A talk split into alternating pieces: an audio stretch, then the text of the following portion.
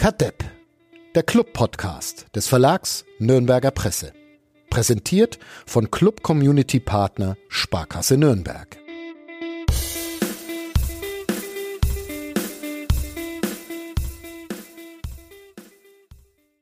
Wenn die Favoriten weiter schwächeln, sollte es Nürnbergs Anspruch sein, zuzuschlagen und vielleicht auch am Ende ganz oben dabei zu sein. Ich glaube, sie sind auf einem guten Weg.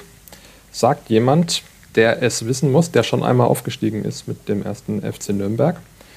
Mit diesem kleinen äh, Mini-Gerch starten wir in den aktuellen Kadepp-Podcast. Ähm, nachdem uns Thomas Korell unseren Sponsor vorgestellt hat, wird uns Kollege Uli Dickmeyer auflösen, wer dieses Zitat gesagt hat. Bis gleich. Kadepp, der Club-Podcast von nordbayern.de. Präsentiert von Club Community Partner Sparkasse Nürnberg.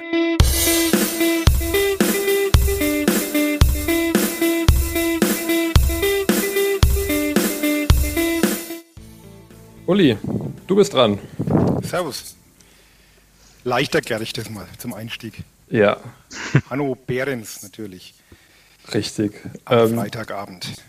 Alles andere hätte mich auch enttäuscht. Ich habe das Zitat deinem Text entnommen. wir, wir haben es beide gehört, also, als er es gesagt hat. Also es ist nicht immer so, dass ich mir meine Texte am Freitagabend noch erinnern kann, aber in dem Fall geht es noch. Ja, ähm, Hanno Behrens, ich glaube, wir kommen heute nicht drum herum, ein bisschen über diesen Mann zu sprechen, auch wenn der nicht mehr das Club-Trikot trägt, aber gefühlt war er so ein bisschen auch der Mann des Abends, auch wenn der Torschütze des Abends ein anderer war. Ähm, ihr korrigiert mich immer, wenn ich daneben liege. Ich muss auch diesmal gleich vorneweg schicken. Ich habe sogar mit etwas weniger als einem Auge das Spiel am letzten Freitag ansehen können, ähm, weil, und jetzt löse ich auf, was ich letzte Woche schon hätte sagen sollen, wenn es nach dir geht, Uli. Ich war in Österreich, ähm, habe da geurlaubt, habe da letzten Sonntagabend mit euch gepodcastet und bin da bis äh, Samstag geblieben. Ähm, und war dann am Freitagabend nochmal schön essen in Zell am Ziller. Äh, bin dann zur Schlussphase erst nach Hause gekommen und ähm, habe die letzten paar Minuten gesehen. Aber ihr beide wart ja im Stadion, richtig? Richtig, aber da muss jetzt erstmal natürlich unbedingt die Nachfrage kommen, was du gegessen hast in Zell am Ziller. Ja, das ähm, hatte ich befürchtet. Darum habe ich äh, lange damit äh, gehadert, ob ich das sagen soll oder nicht. Ähm, jetzt muss ich sagen, ähm, es, es, klingt total albern, aber ich hatte den ganzen Tag über, wir waren wandern tagsüber, ich hatte den ganzen Tag über massiven Heißhunger auf einfach einen großen Teller Pommes. Ähm, und der sollte es dann am Abend auch sein. Die Frau im Gasthof Breu, hieß er, glaube ich, hat mich ein bisschen ähm, verdutzt angesehen. Ähm, ich habe das dann wieder rausholen können, als ich hinten drauf noch einen Kaiserschmarrn gesetzt habe. Aber ähm, ja, nee, muss ich mich auch nicht dafür entschuldigen. Es war gut so, wie es war. Cordon Bleu gibt es bei mir halt nicht, muss ich auch vielleicht vorne wegschieben, ähm, weil ich keine Tiere esse. Das ist der Unterschied zu euch beiden wahrscheinlich. Ja. Ähm, ja, okay. genau. Ähm, nee, Pommes, äh, Zillertaler Bier, äh, Kaiserschmarrn obendrauf und dann äh, quasi als Betthupferl noch die letzte Viertelstunde beim FCN. Das war mein Freitagabend. Was war am besten? Um, ähm, die letzte Viertelstunde beim FCN? Natürlich. Pommes? Ja. Ähm, ach, keine Ahnung. Das, es war schon ganz nett, nochmal essen zu gehen. Und äh, ich fand aber auch dann, muss ich wirklich sagen, das Spiel doch nochmal relativ spannend ähm, und auch ganz gut anzuschauen. Ich bin ja jemand, der da auch enge Spiele einfach mag, ähm, Flutlichtspiele, auch wenn sie vielleicht äh, sportlich nicht immer ähm, höchstes Niveau bieten. Aber so eine Schlussphase, wo es dann spitz auf Knopf steht, hat ja auch immer was. Ähm, Uli, du hast fast schon euphorisch getwittert, was für ein schöner Abend im Max-Morlock-Stadion. Ja, war dann wirklich ähm, sehr stimmungsvoll, vor allem dann natürlich mit der Verabschiedung von Hanno Behrens. Das hat dann irgendwie einfach alles gepasst. Also ich habe es auch im Text geschrieben, wenn er vielleicht ähm, kurz vorher den, den Ausgleich selbst macht oder dann noch vorbereitet, dann wäre die Stimmung vielleicht ein bisschen anders gewesen im Stadion. Aber so war das dann natürlich ähm, ideal. Also aus, seiner Sicht, ich habe dann ihm auch gesagt, na, wahrscheinlich wäre es für die Verabschiedung nicht so gut gewesen, wenn das Tor noch gefallen wäre. Aber er meinte, er hätte den Punkt natürlich gern mitgenommen. Das wäre ihm schon lieber gewesen. Aber ich glaube, er konnte es dann schon auch genießen und diesen doch mal verdienten Abschied noch, würdigen Abschied auch bekommen in seinem Stadion. Flo, fandst du den Abend auch so schön im Max-Morlock-Stadion am Freitag wie der Uli? Ja, also stimmungsvoll war es auf jeden Fall. Also das, auch das, was Uli sagt mit dem emotionalen Moment dann hinten raus, das war schon nochmal so eine, so, so eine Steigerung des, des Ganzen. Ich meine, äh, man kann jetzt fußballerisch, kann man sicherlich, werden wir auch noch äh, drüber reden, dass es vielleicht nicht ganz so schön war, aber insgesamt natürlich, wenn der Club gewinnt, ist es nie, nie schlimm. Sehr schön gesagt. Ähm, ja, vielleicht ganz kurz noch zur Stimmung. 25.000 Menschen waren da. Ähm, Trainer Klaus hat gesagt, so voll habe ich das Stadion noch nie gesehen und hat von grandiosen Fans gesprochen. Dass da in der Nordkurve die Ultragruppierungen nach wie vor keinen organisierten Support anbieten, ähm, fiel das irgendwie ins Gewicht? Oder wie, wie hat man die Stimmung in der, in der Nordkurve wahrgenommen? Also die Nordkurve war ja ganz gut gefüllt. Also es stimmt, dass so auf diese ähm, auf diesen kollektiven Support noch verzichtet wird. Da gab es auch, Flo hat, glaube ich, hat mir gezeigt vor dem Spiel Flyer, wo die Ultras eben darum gebeten haben, äh, gewisse Sachen zu berücksichtigen. Also es gab keinen Vorsänger in dem Sinne, es gab jetzt keine, keine äh, Plakate oder Banner. Aber ähm, gerade dann so bei der Abschiedsrunde von Hanno war das eigentlich schon ähm, wie früher, muss ich sagen. Hat sich gut angefühlt. Ähm, war eine gute Stimmung. Es ist eigentlich lustig, 25.000, da hätten wir früher gesagt, oh, nur 25.000, war auch schon mal anders. Inzwischen kann man das wirklich schon fast schätzen. Äh, Trainer hat es ja auch gesagt, er hat noch gar nicht das Vergnügen gehabt, äh, so, ein, so ein volles Stadion zu erleben, hatte seinen Spaß. Und ja, aufgrund der Erfahrungen des, der letzten anderthalb Jahre war das dann wirklich schon sehr stimmungsvoll. Ja, also ich muss, ich muss sagen, es war halt dadurch, dass Rostock ja mit organisiertem Support quasi da war, waren die natürlich schon sehr laut. Also und auch sehr, sehr gut, muss man sagen. Also ich, natürlich, ich glaube, man ist so ein bisschen jetzt, da, dass man Auswärtsfans ja gar nicht mehr gewohnt war, äh, kann man es noch nicht so richtig einnorden, aber die waren schon, also ich glaube, man hat es auch am Fernsehen eher so gehört, dass man eher die Rostocker gehört hat, außer in ganz wenigen Momenten, weil die einfach wirklich sehr, auch sehr variabel waren in dem, was sie gesungen haben. Also es war nicht, nicht monoton und es war laut. Ich weiß gar nicht, wie viele es waren, aber es war echt, es war auch echt ordentlich und natürlich auch was, ne, dass es insgesamt natürlich stimmungsvoller ist, wenn es halt einfach, ja, nicht wie die letzten ein oder die eineinhalb Jahre zuvor mehr oder weniger äh, Leute da waren oder halt gar keine Leute da waren. 1 zu 0 hat der Club gewonnen. Das dürfen wir noch erwähnen an der Stelle gegen den FC Hansa Rostock am Freitagabend. Der Club ist nach wie vor ungeschlagen. Ähm, Uli, du hast letzte Woche so ein bisschen die Rechnung aufgestellt. Heimspiele gewinnen, auswärts unentschieden. Könnte reichen für was Großes. Ähm, auf dem Kurs fährt der Club also weiterhin. Ja, darf man aber nicht laut sagen. Also Trainer hat auch in der Pressekonferenz wurde, wurde versucht, ihn ein bisschen zu locken von einem Kollegen. So nach dem Motto, ja, wenn man solche Spiele gewinnt, ähm, eben solche engen Spiele, was dem Club jetzt schon dreimal gelungen ist, also auch gegen Karlsruhe und Düsseldorf war ja, waren ja die Spiele sehr eng und er schafft sie momentan, solche Spiele auf seine Seite zu ziehen. Ja, und was passiert, wenn man solche Spiele dann im Gegensatz zur Saison gewinnt? Wo führt es hin? Aber da hat er dann ganz entschieden abgeplagt, gesagt, solche Spielchen macht er nicht mit. Also er wusste natürlich, worauf der Kollege raus will. Aber es ist halt doch noch viel zu früh, da irgendwelche Prognosen anzustellen. Ähm, Jetzt geht es zum HSV. Ich glaube, wenn man da wieder unentschieden spielen würde, da könnte jeder damit leben. Das wäre eigentlich, ja, wäre die Rechnung wieder voll im Soll. Wird schwierig, aber wenn es so weitergeht, warum nicht? Also, Club hat immerhin eine Nacht mehr auf Tabellenplatz 2 übernachtet. Ja. War auch mal schön. Mir war auch klar, dass das nicht lange Bestand hat. Heute, glaube ich, ist es Platz 4, nachdem Paderborn und St. Pauli gewonnen haben. Aber auch das ist das ja. Es waren sogar zwei Nächte. Zwei Nächte. Ja, stimmt, weil Bremen, weil Bremen hätte vorbeiziehen können am Samstag, hat aber auch verloren gegen den HSV. Dann waren es zwei Nächte. Aber wichtig ist ja nicht, wo man am siebten Spieltag steht, sondern wo man am 34. Spieltag steht. Insofern kommt es dem Trainer wahrscheinlich ganz gelegen, dass er jetzt solche Fragen nicht mehr beantworten muss, weil man ja nur Vierter ist. Jetzt hast du schon wieder heute gesagt, ähm, auch an der Stelle nochmal für die Transparenz, wir nehmen am Sonntagabend auf, es läuft glaube ich schon wieder ein TV Triell im Fernsehen. ich, das schon wieder keiner schaut. Und deswegen nehmen wir immer auf, dass wir das nicht anschauen müssen. Genau. Ja. Und beim Flo läuft wahrscheinlich parallel noch Frankfurt gegen genau, Wolfsburg gegen. Wolfsburg. Auf dem einen Bildschirm Wolfsburg gegen Frankfurt, auf dem anderen äh, läuft Football. Football. Gibt es eigentlich auch Fußballspiele, die du dir nicht anschaust? Ja, doch. Zum Beispiel? Zum Beispiel, ich ähm, die zweite Liga am Samstag. Da habe ich tatsächlich nichts geguckt. Oh, dabei hättest du aber scouten können, den nächsten Club. Gegen. Ja, da hätte ich Hannover schauen können für das übernächste Mal. Wobei ganz stimmt nicht, weil das Samstagabendspiel habe ich dann tatsächlich doch geguckt, dieses äh, Nordderby. Aber die Vormitt oder die Mittagsspiele habe ich nicht geguckt. Lass uns beim Freitag bleiben und diesem ähm, Spiel gegen Hansa Rostock.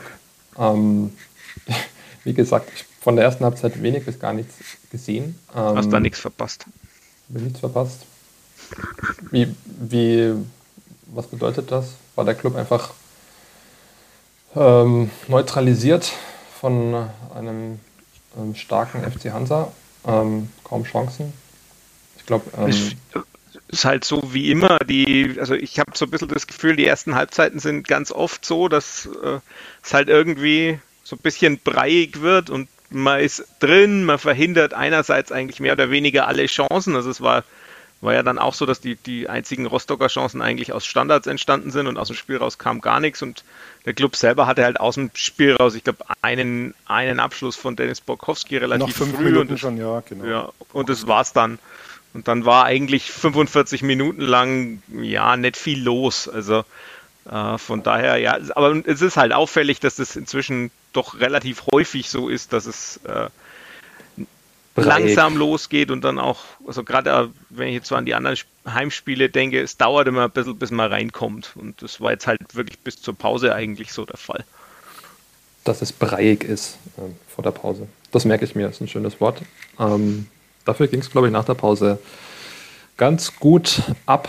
Ähm, und auch da ist ja Hanno Behrens wie gesagt, zu so einer ähm, Hauptfigur geworden. Zuerst hat er eine fette Chance eingeleitet, der Rostocker, ähm, die Christian Martin ja hervorragend äh, pariert hat im 1 gegen 1. Ähm, der Stelle könnten wir zum ersten Mal über Noten sprechen.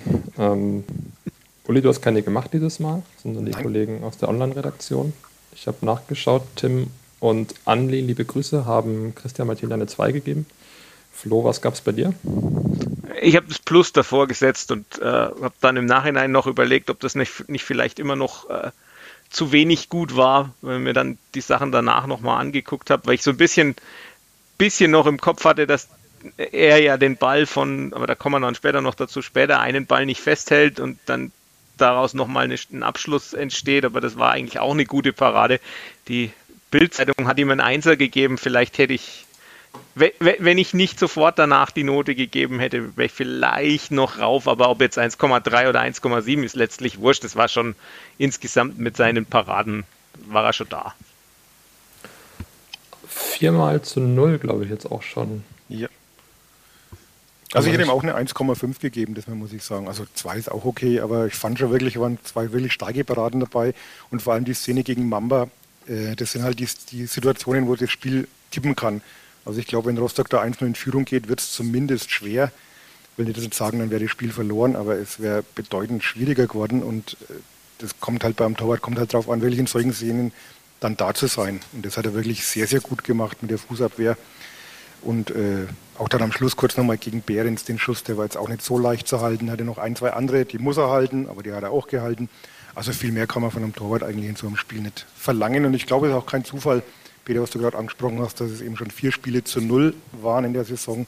Hat, glaube ich, schon auch momentan mit Martinia zu tun, der bislang wirklich eine sehr stabile Saison spielt. Wir springen von der Großchance Mamba in die 57. Spielminute, als sich Lukas Schleimer und äh, Erik Schuranov an der Seitenlinie bereit machen. Flo, du bist ja auch jemand, der die, die U21 ähm, verfolgt. Hast du damit gerechnet, dass ähm, Schleimer ein Kandidat ist, um bei den Profis ins Spiel zu kommen?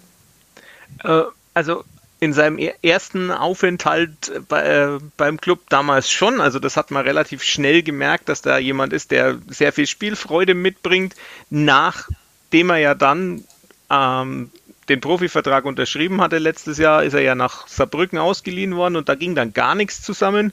Da hat er insgesamt, glaube ich, keine 300 Minuten auf dem Platz gestanden. Das war dann nicht sehr viel. Und dann kam er zurück und dann hat man ihn in die U21 versetzt und also aus dem Profikader auch raus und gesagt, er ist Teil der U21 und ihm dann auch gesagt, wir schauen mal, dass wir dich verkaufen vielleicht oder nochmal ausleihen. Ähm, und dann hatte ich eigentlich fast gar nicht mehr damit gerechnet, dass er nochmal oben eine Chance bekommt, weil man ja quasi sagen kann, er hatte sie und dann aber hat man ja gesehen, ich meine, er trainiert mit, Manuel Schäffler wird gesperrt, dann war es irgendwie dann doch klar, ne, mit den ganzen Verletzungen vorne drin, dass vielleicht halt doch ähm, die Möglichkeit besteht, dass er mal in Kader rutscht. Das war ja dann eben auch gleich der Fall. Und wenn man im Kader ist und offensiv läuft nicht viel, dann kann es natürlich sein, dass, dass man mal drankommt. Aber ich hatte, um ehrlich zu sein, nicht mehr damit gerechnet, nachdem er eben mal weg war. Und dann wiederkam und zurückversetzt worden ist und man eigentlich daran gearbeitet hat, ihn loszuwerden. Also übertrieben gesagt, aber ihm nochmal mehr Spielpraxis zu geben, wahrscheinlich, um es neutraler zu formulieren. Aber dann, dass er, als er dann im Kader war, ja, da, dann habe ich wieder doch damit gerechnet, dass er vielleicht doch seine Minuten kriegt. Er kam rein, sah und legte auf für Schuranov, ein ähm, Joker-Duo, das die Führung besorgt. Ähm, mir persönlich hat Schuranovs Laufweg vor allem ähm, sehr gut gefallen. Also man hat gesehen, Schleimer bekommt den Ball und Schuranov zeigt in dem Moment schon an, ich will ihn da am ersten Fünfereck haben, äh, läuft dann auch dahin. Also er wusste schon gefühlt zwei Sekunden vorher, wo er den Ball hinhaben will und Schleimer spielt ihn halt auch wirklich, wirklich gut. War ein, war ein echt schön herausgespieltes, gut anzuschauendes Tor. Ähm, und ein bisschen bestimmt auch dann der Brustloser vor der Nordkurve. Ähm, Stimmung im Stadion. Uli? Ja.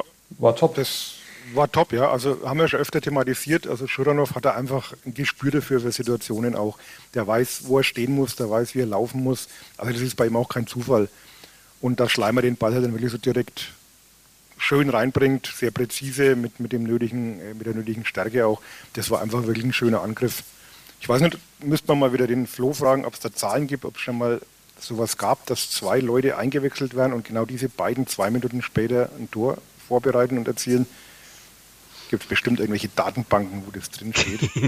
gibt es bestimmt.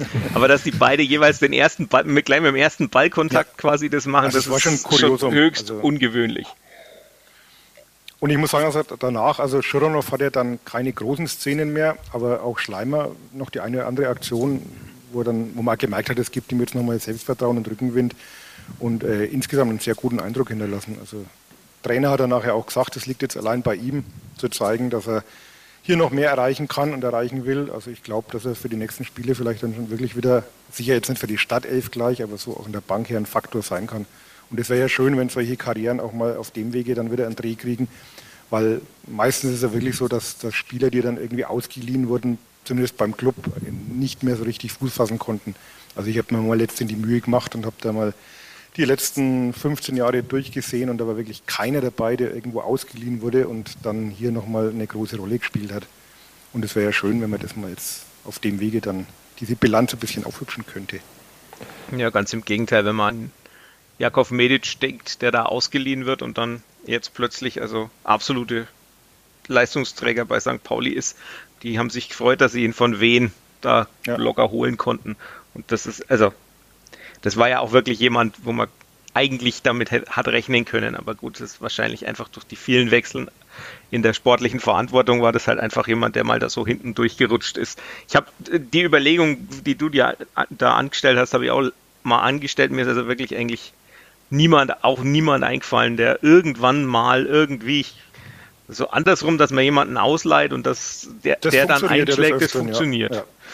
Aber, Aber so, also von daher wirklich wirklich so, dass das dann in Nürnberg, warum auch immer, wie du sagst, entweder die schlagen dann woanders ein, nachdem man sie hier verkannt hat ein bisschen, oder sie stagnieren und kommen zurück und spielen keine Rolle mehr, wie sie jetzt bei Schleimer eigentlich auch so den Anschein erweckt hat, dass das wohl die Leihe nach Saarbrücken jetzt nicht unbedingt das gebracht hat, was sich beide Seiten vorgestellt haben.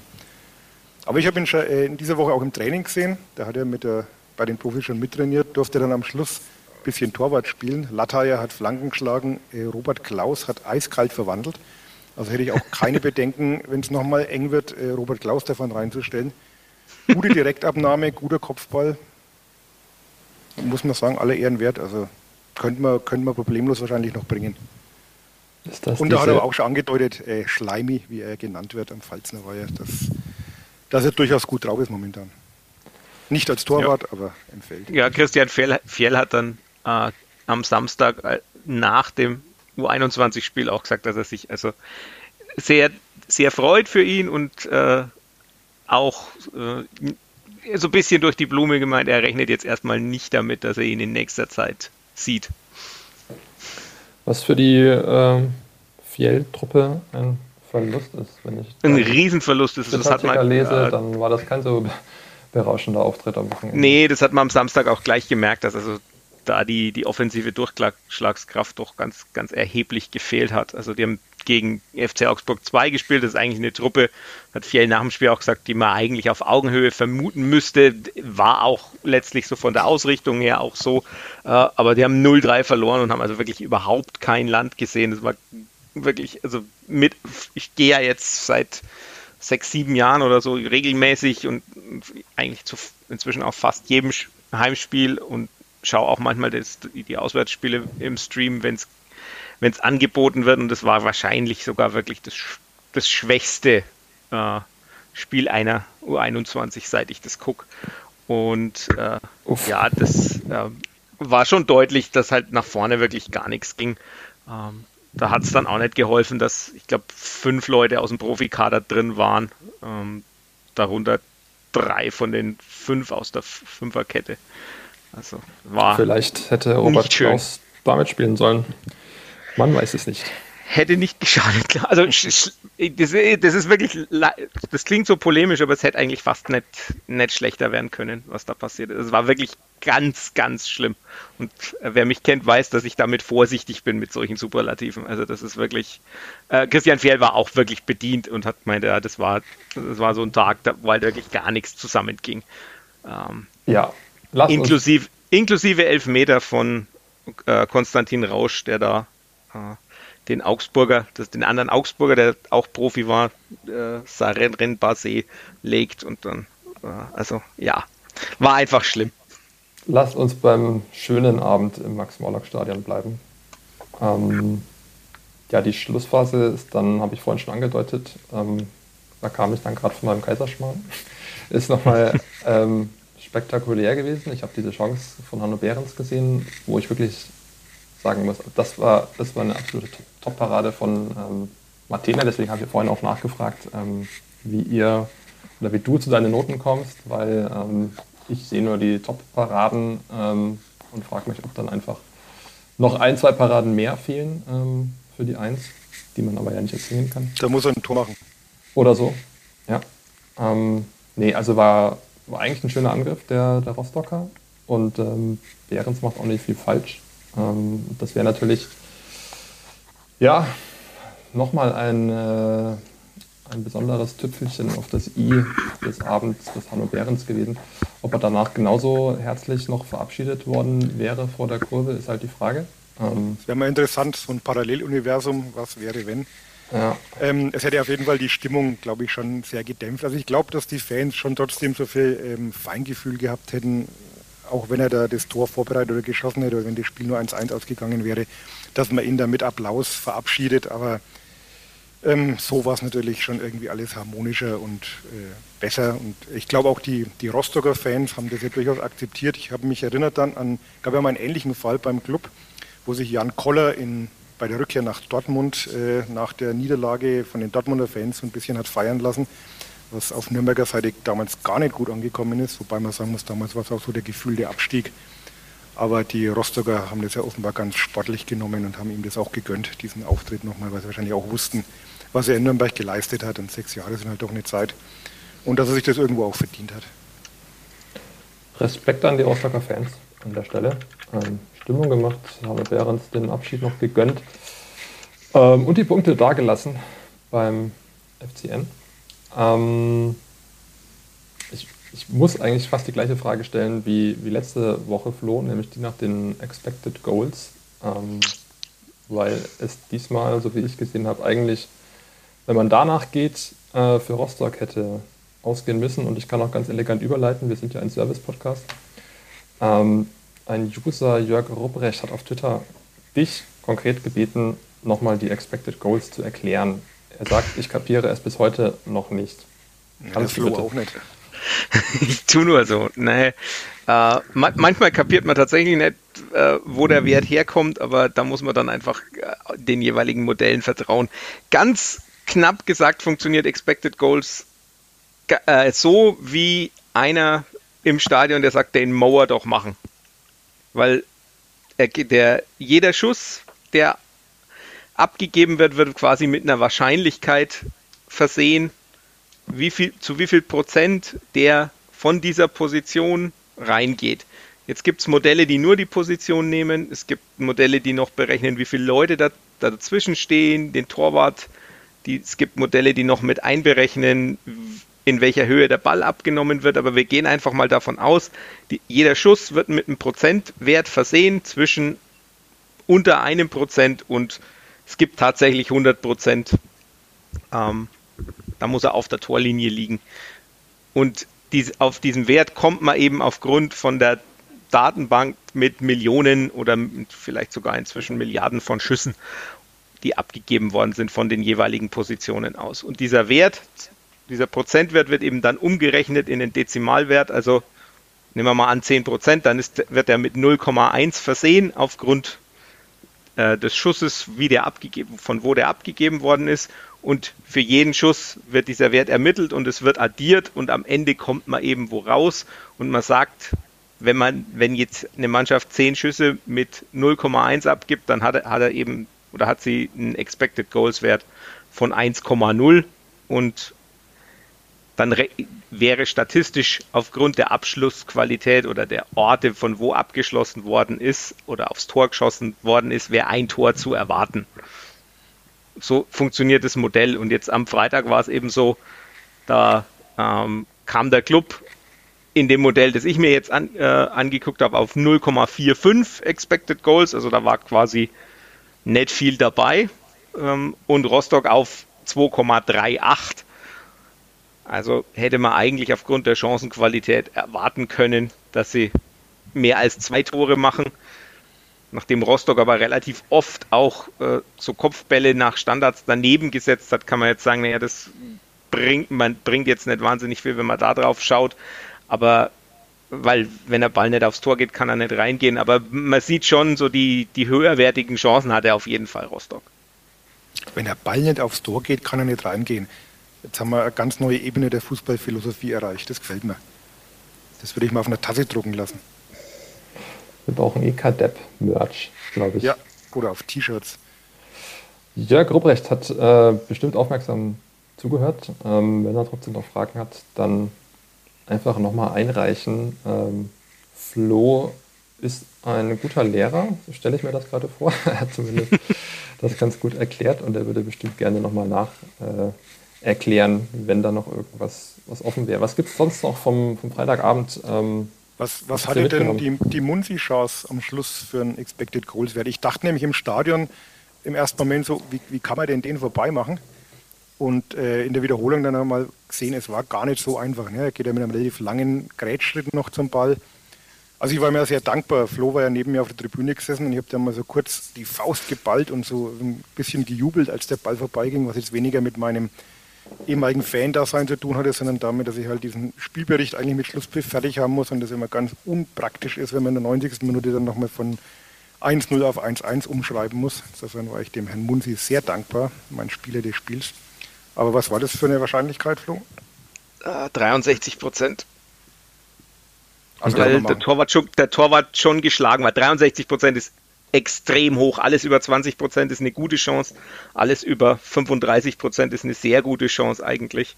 Ähm, und von daher, und alles über 50 Prozent ist, ja, okay. kann man ja selber rechnen. Also alles über 50 Prozent geht halt mit jedes zweite Mal rein. Das ist schon bombastisch gute Chance. Und bei 63, also da bist du echt äh, sehr, sehr, sehr hoch. Kann man natürlich jetzt, na, da, da, sind wir wieder bei, bei der Frage der Modelle. Es wird sicherlich auch Modelle geben, die sagen, ja, er grätscht ähm, und kommt gar nicht dahinter, also kann man ihm nicht dieselbe hohe Wahrscheinlichkeit geben. Der Wert kommt jetzt wahrscheinlich daher zustande, dass der Torwart eben nicht mehr im Weg war. Jetzt mag ich ihn noch mehr, den Herrn Munsi. Was hatte Hanno Behrens bei seinem Abschluss? Eine Sekunde vorher? Der hatte, der Abschluss war vor dem Schuss, wenn ich es richtig, jetzt muss ich selber gucken, 0,21. Ähm, also auch eine gute Chance. Ne? Also wenn ja. er fünfmal aufs Tor schießt, geht er einmal rein, ähm, weil er doch, weil eben der Torwart doch schon noch so im Weg ist. Also das er hält ja dann auch. Aber wenn man dann äh, es gibt ja noch so ein Post-Shot Expected Goals, da, Wert, da kommt man dann schon ein bisschen ins, äh, ins Stat in die statistische Esoterik, dass man sagt, ja, äh, wir gucken uns jetzt mal an, wie ist es denn nachdem der Schuss abgegeben worden ist. Und da liegt, liegt der Wert dann bei 0,48, also jedes zweite Mal, ähm, weil gibt ja immer die, die Möglichkeit, dass wenn jemand von da aus abschließt, dass er nicht aufs Tor schießt und da kommt, oder dass er nicht aufs Tor geht, und wir hatten es ja gerade schon, der Ball muss aufs Tor gehen, sonst kann er nicht reingehen. Und äh, deshalb da die 0,21. Und wenn der Ball aufs Tor kommt, dann geht er mit ungefähr 50-prozentiger Wahrscheinlichkeit rein. Also da hat Christian Martini ja schon ordentliche Parade ausgepackt. Gut. Ich glaube, das waren genug Zahlen für heute. Ja. ähm, habt ihr noch Themen auf der Pfanne, über die wir sprechen müssten? Was habt ihr noch mitgenommen vom Freitagabend? Man, könnt, man kann immer über. Über, über Johannes Geis kann man noch sprechen. Ja. Doch überraschend genau. war, dass mhm. er ähm, draußen saß. Ist Auch aber wenn er in Regensburg nachweislich kein besonders gutes Spiel gemacht hat, aber es war trotzdem bislang so eine feste Größe. Und der Trainer hat es dann aber ganz gut erklärt, also sehr, sehr detailliert erklärt auch. Jetzt, stelle ich schon die taktischen Fragen in der Pressekonferenz. Flo war, glaube ich, ganz beleidigt nebendran. Du, du hast aber die Frage gestellt, die ich stellen wollte, deshalb musste ich dann nach dem Personal ja. fragen. das ist ja things they are changing. Ähm, ja, auf jeden Fall hat er dann erklärt, dass äh, er mit Tempelmann und Nürnberger eben zwei Spieler haben wollte, die etwas dynamischer, wie hätte ich ausgedrückt, dynamischer und äh, mobiler unterwegs sind als Geist, der seine Stärken eher hat, wenn er nicht unbedingt einen direkten Gegenspieler im Nacken hat. Und Rostock er hat es anders formuliert. Spielt. Ja, ich muss es ja für unsere Hörer verständlich. Äh, nein, er, nein er, hat, er hat nicht vom Nacken gesprochen. Er hat äh, das Körperteil ja, tiefer ja, angesetzt. Das stimmt, ja. Aber bevor wir jetzt hier Pieptöne einfügen müssen, ja. dachte ich mir, ich nehme den Nacken. Aber es war dann schon ganz nachvollziehbar. Also einerseits wollte er den Schwung mitnehmen aus Regensburg, wo er dann nach der Einwechslung von Nürnberger durchaus nochmal so Schwung reingekommen ist. Und äh, hat es dann auch so begründet und auch gesagt, dass Geister nach seiner Einwechslung auch wieder wertvoll war, weil er Bälle gewonnen hat und da nach hinten einiges wegverteidigt hat. Also Flo war für mich einleuchtend die Erklärung. Können wir durchgehen lassen, oder? Ja, war, war gut. Also war ja dann nach, hat die Frage hat ja auch so ein bisschen darauf abgezielt, dass er das, dass er das quasi mal rechtfertigt, warum er den, den Geist draußen lässt. Ja, es geht ja auch nicht, dass man, ihr habt letzte Woche, der Fadi und du, so einen schönen Artikel verfasst gemeinsam über die neue Stärke des Johannes Geis mit Zahlen untermauert und dann lässt dann draußen. Also können ja, das ist, als, das als Affront betrachten vom Trainer. Der, der, der Zenger-Blavische Todeskuss. Ne? Ja. Einmal, Wenn ich glaube, es war letztes der ist weg. Ja, wobei es letztes Jahr ja auch irgendwie so war, dass der Fadi mal irgendeinen Geistartikel mit äh, äh, der beste Geist aller Zeiten oder so überschrieben hat und danach ging es auch bergab mit den Leistungen. Also ja.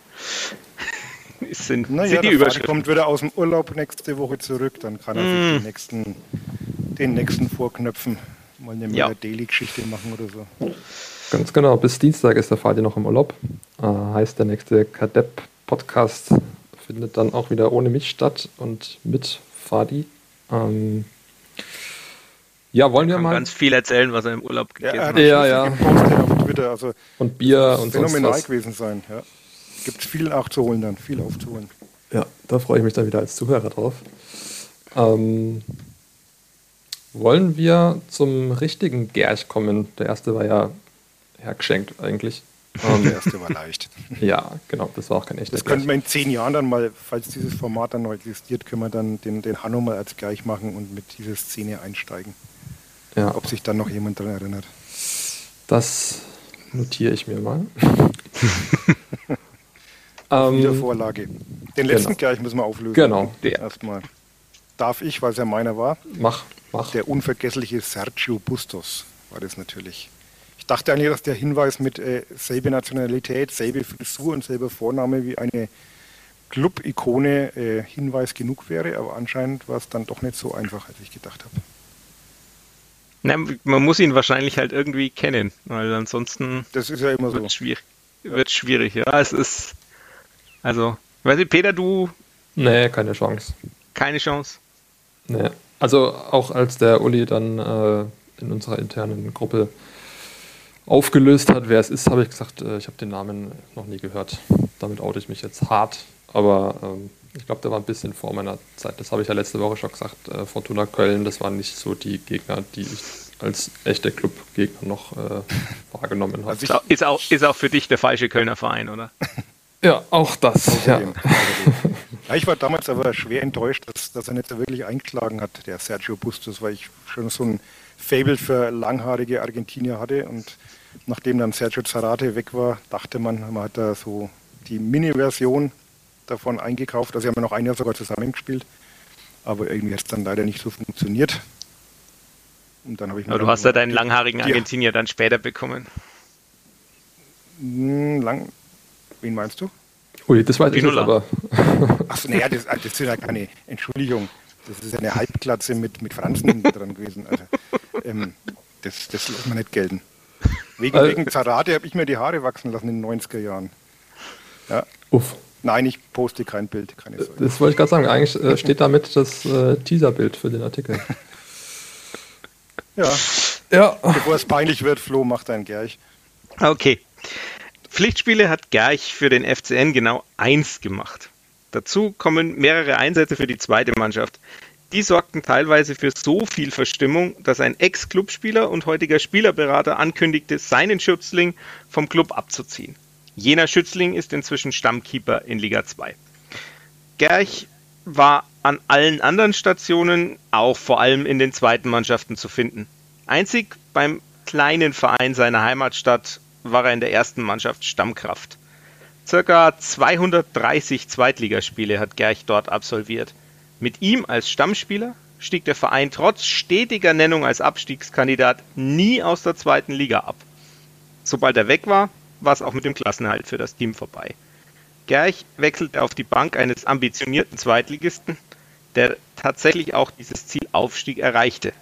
Zwei Jahre lang absolvierte Gerch danach kein Erstligaspiel, dann der Wechsel an den Pfalzner Weiher. Auch da kein Ligaspiel, nur ein folgenschweres Pokalspiel, das mit einem sehr ungewöhnlichen Elfmeterschießen endete. Es folgte danach nur noch einmal ein Bankeinsatz bei den Profis. Kurz und knapp. Hm. Hm. Ich dachte, ich habe ihn, aber irgendwas haut nicht hin. Also wenn der Uli nicht weiß, dann äh, fühle ich mich gut, dass ich auch nicht, nicht, auch nicht weiß. Ja, gut, nette Hausaufgabe. Das ähm, muss ich mir nochmal anhören. genau. Alle unsere HörerInnen auch. Äh, schreibt uns, wenn ihr die Antwort wisst. Ähm, Schickt uns auch gerne eure Vorschläge für weitere Gerchs rein. Ähm, sind wir immer dankbar dafür. Ich danke euch beiden für den launigen Plausch am Sonntagabend. Jetzt kann man wahlweise die zweite Halbzeit Frankfurt-Wolfsburg noch gucken oder halt Endspurt im Triell, äh, so wie letzte Woche. Und ähm, genau, an dieser Stelle hört ihr nächste Woche wieder den Kollegen Fadi Kiblavi, der dann hoffentlich bestens erholt nach seinem Urlaub wieder einsteigt. Vielen Dank euch beiden, Flo und Uli. Gerne. Und ähm, bis bald. Danke fürs, danke fürs Einspringen, wenn der Kollege urlaubt. Na klar, immer gerne. In diesem Sinne, macht's gut. Bis bald. Jo, ciao. Servus. Ciao, ciao.